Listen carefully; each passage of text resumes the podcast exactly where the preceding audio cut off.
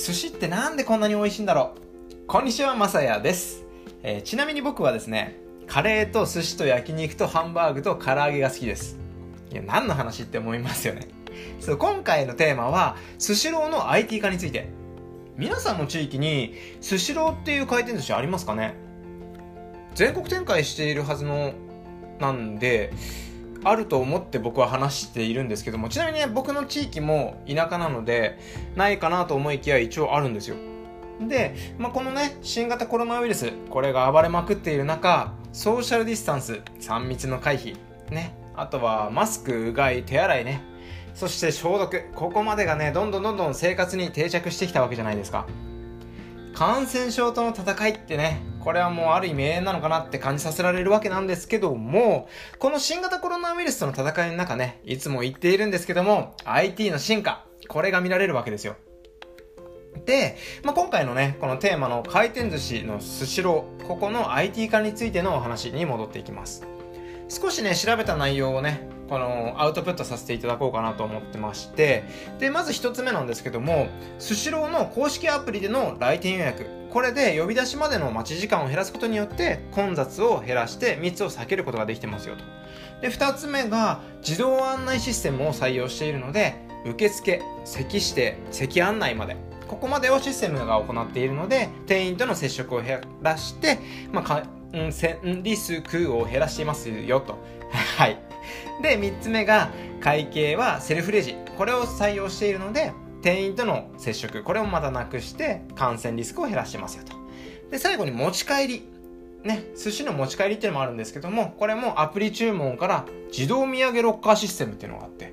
ここで、まあ受け取るのかな。で、セルフレジ。ここでね、やっぱり接触が減ら、されてるので感染リスクは減らしてますよという部分でですねこんな感じで店員との接触の機会というのを IT 化したシステムによって極力減らすことができているここに成功したわけですね。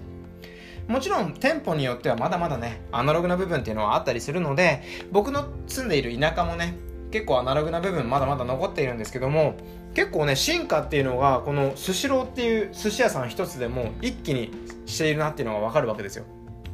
これもね、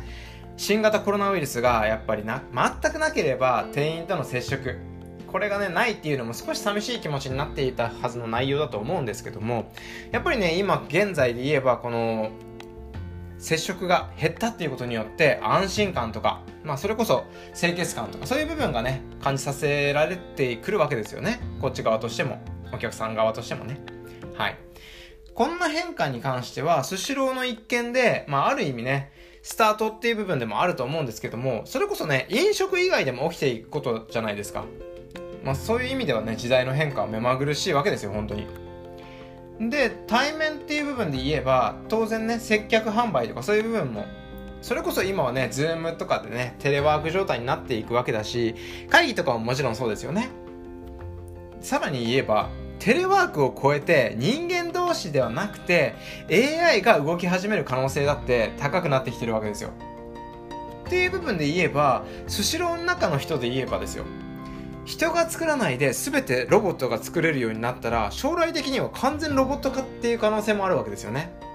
もう今考えるともう小さい頃に見てたあのドラえもんの未来の世界みたいなこれが本当にね現実世界に入ってきたなって感じるようなそんな話だったんですよね。この調べてみるとこのスシローの部分の話ですよ。はい。なので、まあ、最後にまとめますと、まあ、人のね、金銭感覚もそうだし、仕事感覚、対人感覚とか、まあ、人生感覚とか、そういう部分での実際のね、生活っていうのは変わっていくんだなっていうのを感じさせられましたっていうところと、まあ、今後のね、IT 化も楽しみなんですけど、やっぱり僕としてはね、人が握ったお寿司、これを食べたいなって思いましたっていうね、まとめですよ。はい。やっぱりね、ちょっと高めのお寿司をね、食べたらね、やっぱテンション上がりますよね。とろける感覚ってやっぱりちょっと回転寿司は味わえないのかなってね。まあ最後何の話って感じなんですけども、またね、いろいろな経験談や学びのあるお話というのをしていけたらと思いますので、よかったらフォローお待ちしております。ご清聴ありがとうございました。また次の放送でお会いしましょう。バイバーイ